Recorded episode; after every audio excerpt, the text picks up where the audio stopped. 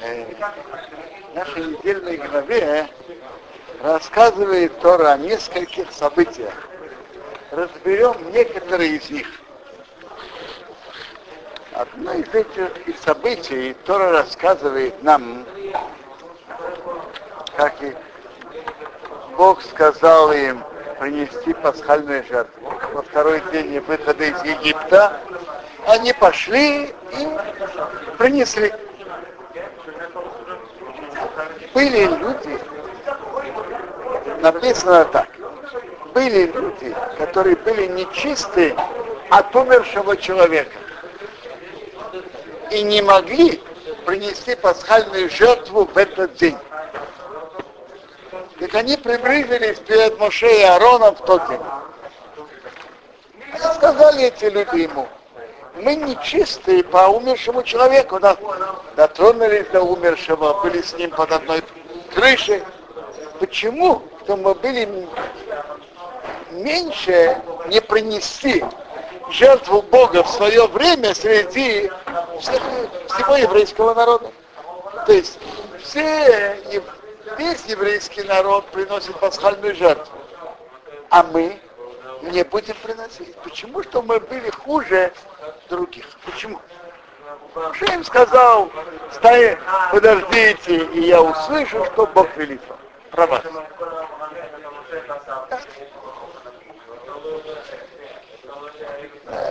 Надо, во-первых, понять, что эти люди хотели, что им мешало. Что им мешало? Вот скажите, два месяца назад был Песах. Скажите, вы принесли пасхальную жертву или нет? Вам это сильно мешало? Да. Нет. В чем дело? Что этим людям так это мешало? Так вопрос вот в чем. Они ощущали важность и величие заповеди Бога. Величие принесения пасхальной жертвы. Все евреи приносят пасхальную жертву, духовно возвышаются, а мы лишены такой возможности.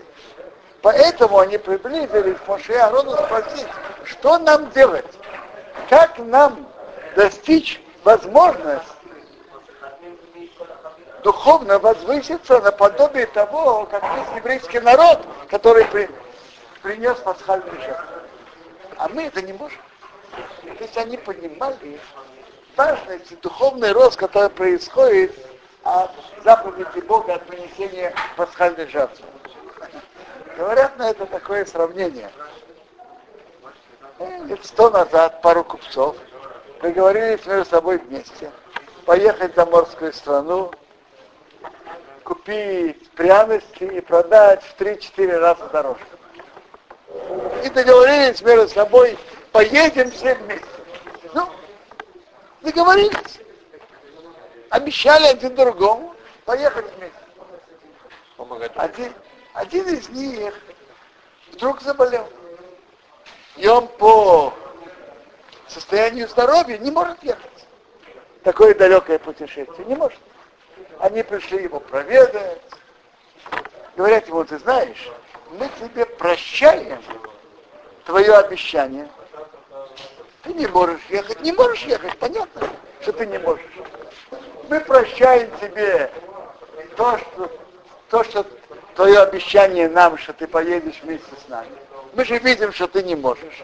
Поэтому мы прощаем тебе на твое обещание, не имеем на тебя никаких претензий. Все в порядке. Они смотрят на него, а у него лицо грустное. Они спрашивают, а что ты грустишь? Мы же на тебя не имеем никаких претензий, мы тебе все простили.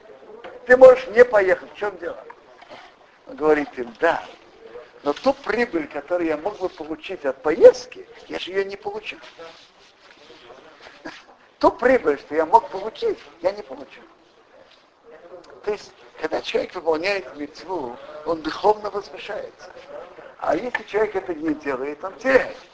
То даже не вопрос в том, что человек обязан или не обязан. Вопрос о духов, духовной прибыли, которую человек имеет от каждой заповеди, которую он делает. Человек духовно возвышается от, кажд... от каждого часа Торы, что он учит, от каждой заповеди, что он делает, э, от одевания тфилин каждый день, чтения шма вовремя, от каждой доброго дела, что человек делает, лицвы, что Бог велит, человек духовно возвышается. Так это, это, это духовная прибыль, выигрыш. Человек от этого зарабатывает. Э, если, если говорить нашими земными расчетами, то, наверное, он зарабатывает, ну, от, каждой, от каждого чтения шма он зарабатывает миллиарды. Может, я слишком снижаю цену, но давайте будем говорить хотя, хотя бы на этом языке. От каждой заповеди, что человек делает, это большие, большие заработки, миллиарды или еще больше.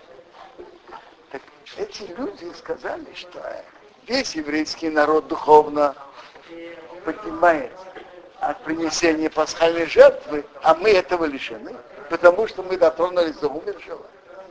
Почему что мы были хуже других? Почему что мы потеряли? Им было больно. Все, все духовно растут, а мы, что с нами будет? Так, интересная вещь. Когда человек имеет духовное стремление, духовное желание, то это имеет большое влияние. Естественно говоря, скажите, они могли бы принести пасхальную жертву? Нет, пасхальная жертва есть свое время. У каждой мецвы есть заповеди, которые не связаны с временем. Например, учить то. Связано с временем? Нет. Можно учить Тору и днем, и ночью, и будние дни, и в шаббат. Каждую минуту, что человек учит, каждое слово, что он говорит, это большая заповедь. А есть мецвод, многие связанные с временем. Например, шма утренняя шма, вечерняя шма. Каждая такая заповедь имеет свое время. Прошло время, прошло. Вот я вас спрашиваю, человек одевает, человек сукот должен взять отрок. А если человек не успел, опоздал, он захочет взять отрок в хану, он выполняет митцву или нет, скажите? Конечно, нет. То же самое шма имеет свое время утреннее, до определенного часа, потом уже прошло время, уже невозможно. То же самое пасхальную жертву есть свое время. Приносит ее накануне Песаха, 14-го Ниссана. Кто мог принести, принес, кто не может принести, не может. Естественно говоря, это их стремление и желание не могло осуществиться, потому что у каждой заповеди есть свое время. Ну а что они пришли тогда к Маше? Что, что же они пришли? Они пришли, что им было больно. У них было большое духовное желание, большое духовное стремление. Так интересная вещь, когда человеку очень больно, и ему жалко, что он что чего-то не может достигнуть духовно, само это же стремление.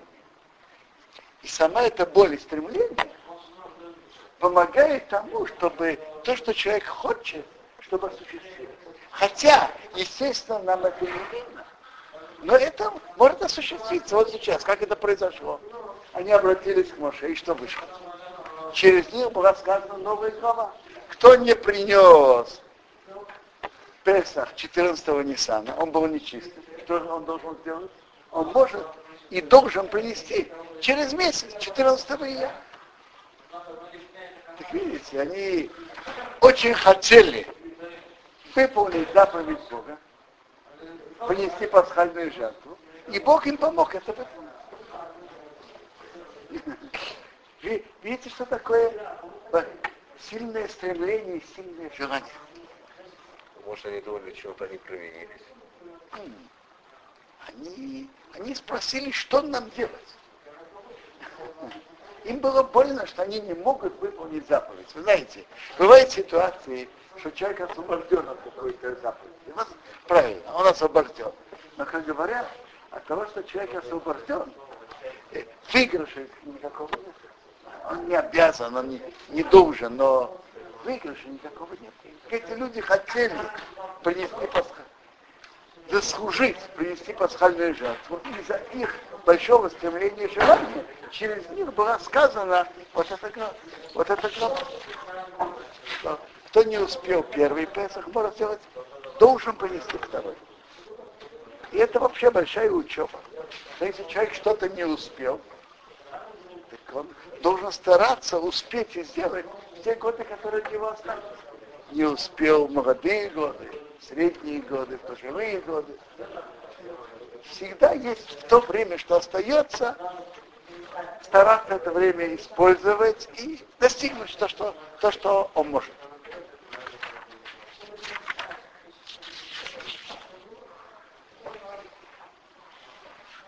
Это одно, что я хотел остановиться. Второе, Тора нам рассказывает подробно о поездках евреев. Как евреи ехали в пустыне? Так написано, что это было по устам Бога. Как по устам Бога? Поднималось облако, и тогда ехали. И по направлению облака они ехали. Разумеется, имел участие в этом. И они трубили, трубили в рог, э, э, трубили, прошу прощения, в трубы, хацоцрот, трубили. И тогда ехали. Я, трубили киа, труа и ехал первый лагерь, потом еще раз, второй лагерь. Так они ехали по направлению, куда показывал облако. Это показывает их большую преданность и дисциплинированность. Тут написано так. Когда облако было долгое время над мешканом, долгое время, евреи сохраняли службу Богу и не ехали. А бывало, что облако было только несколько дней над мешканом. По устам Бога они располагались, и по устам Бога ехали. А бывает, что облако было с, веч- с вечера до утра. Утром поднимается облако, они едут или день и ночь, облако поднимается, едут. Или, ме, или месяц, или год. Длиннее облако над Мешканом располагались евреи, не ехали. Поднимается, ехали. Рамбан, Рамбан говорит так, что это была большая преданность евреев.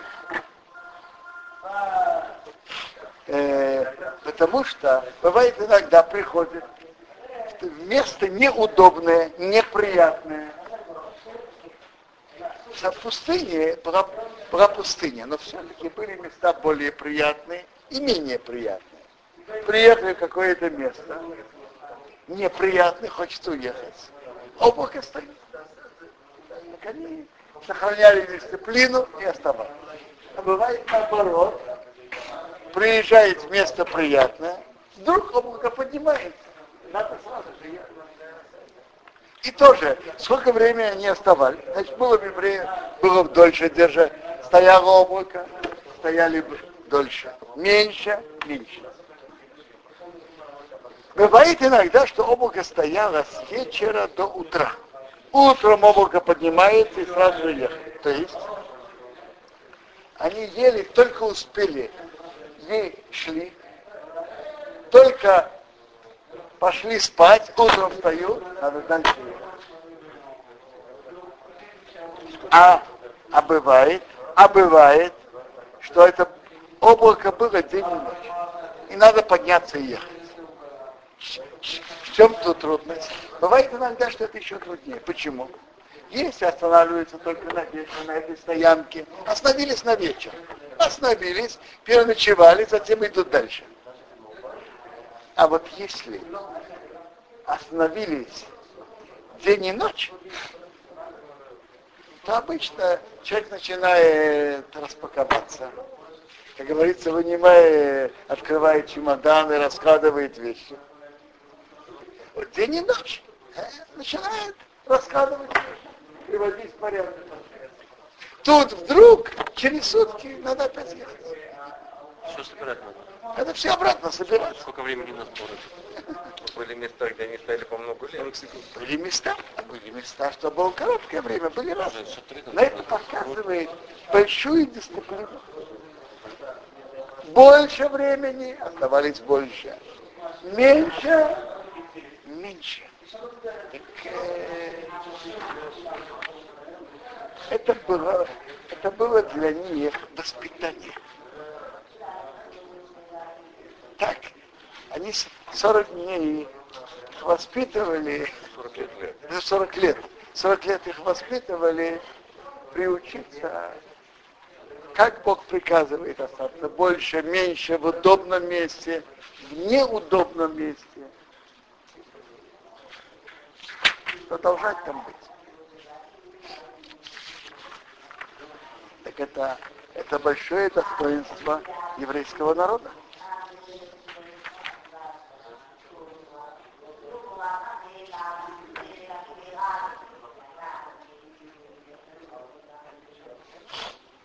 Конце нашей главы, Как она называется? Бавутха, Тора рассказывает, как Моше сказал, что он э, не может уже сам вести еврейский народ. То чтобы Бог взял и есть он просил Бога, чтобы он прибавил ему еще помощников, чтобы вместе вести еврейский народ. Бог сделал это. И он сказал, выбери себе 70 человек. Так интересная вещь, написано 70 человек, а с другой стороны написано, осталось два. Так они передалось о них пророчество, отделилось от Моше, от духа, который на нем, и дал на 70 человек. И было еще два человека в лагере. И они были записанных, но не вышли. Что за 70 и что за два? Так Медраж рассказывает нам так, что Бог сказал Моше, выбери 70 человек. Так? Кого выбрать? Так Моше подумал так. Естественно, надо выбрать из каждого колена. Так, теперь. Сколько колен? 12. А надо выбрать 70 человек. 70 делится на 12 или нет? Без остатка или нет? Нет. Моше подумал так, если он возьмет по 5 человек от каждого колена, сколько будет? 60. Если он возьмет по 6, 72.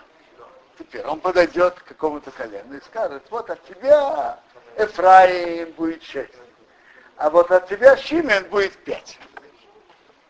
Шимен будет доволен этим? Нет. С какой стати? У другого колена 6, а от моего колена 5. С какой стати? Почему? Что делать, чтобы не было так Моше решил делать через жизнь.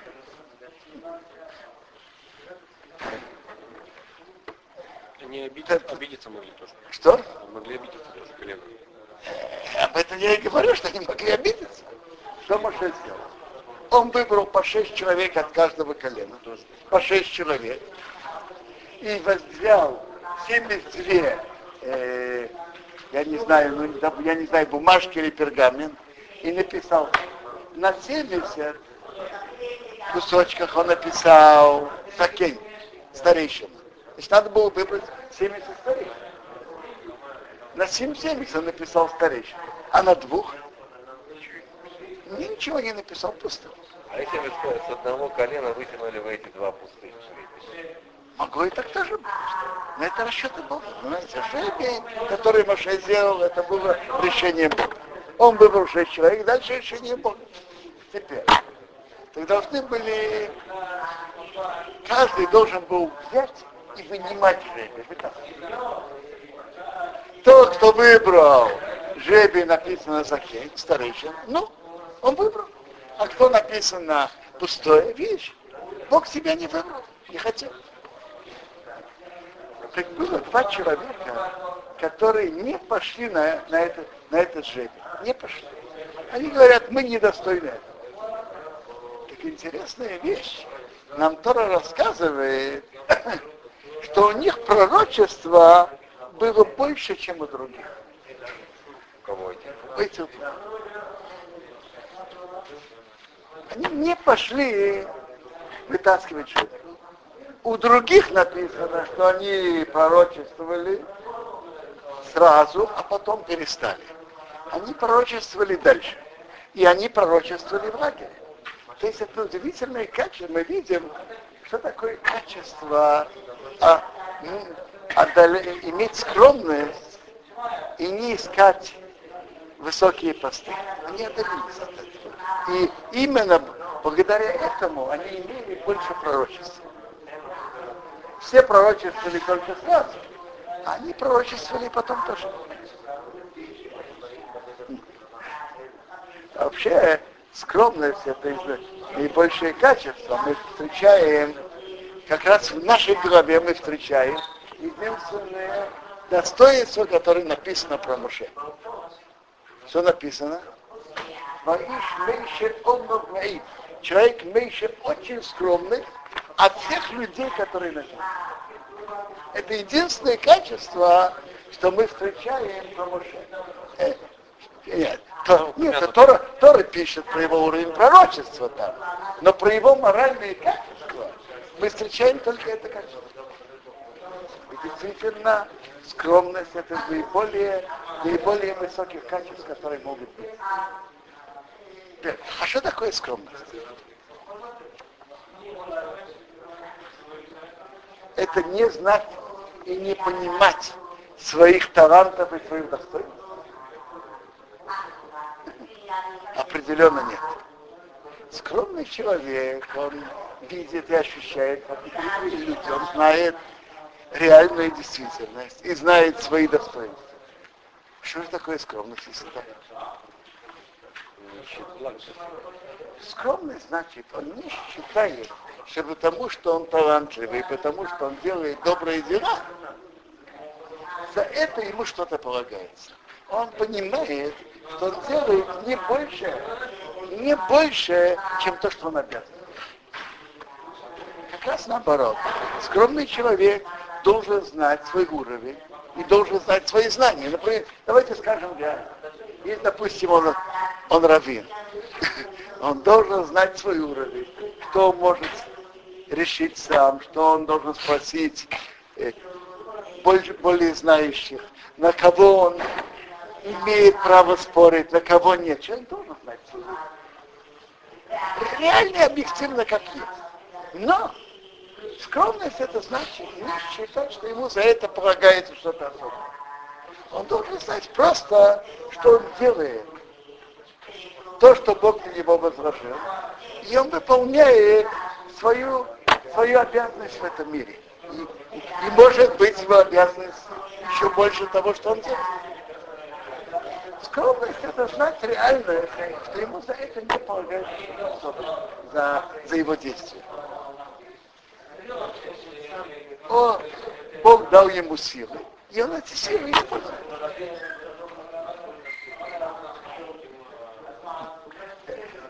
Как Медраж говорит, мы встречаем, чтобы кто-то повесил мезузу, не имея дома, чтобы кто-то вдел цветит, не имея одежды, чтобы кто-то нанял учителя учить своими детьми, не имея детей.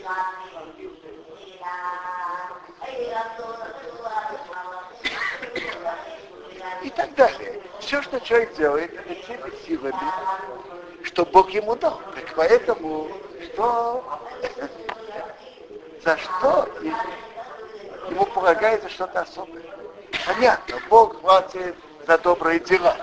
Но чтобы человек ощущал у себя, что ему что-то особо полагается, человек не должен так ощущать. И это, и это есть качество скромности.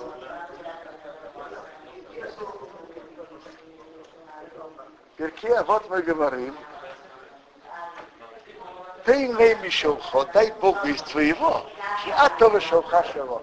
Ты все, что тебе принадлежат ему. Есть, там написано перки, а вот, может быть, продать деньги для бедных, дать для добрых дел. Но это не только об этом. Твои силы, твои таланты. У каждого свои таланты, что Бог ему дал. Так эти таланты дай для Бога. Они твои, это же нет, это подарок, который Бог тебе дал. То есть приятный голос использовать, я, скажем, быть хазаном, кто у кого есть таланты использовать для, для изучения Тора. Так это, это все из того, что Бог тебе дает. Ты ему даешь. Поэтому есть истинная скромность понимать, что все, что мы имеем, это в принципе не наше. Это нам Бог дал, что мы это используем.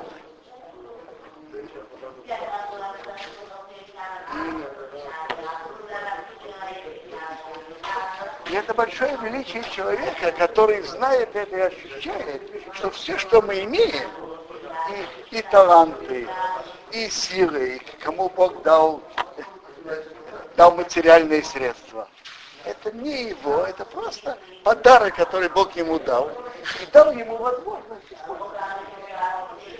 Он, он должен это использовать для, для нужных дел. Я не знаю, есть вещи, что в естественной жизни помочь, по- помочь нуждающимся. То есть использовать это как надо в верном направлении.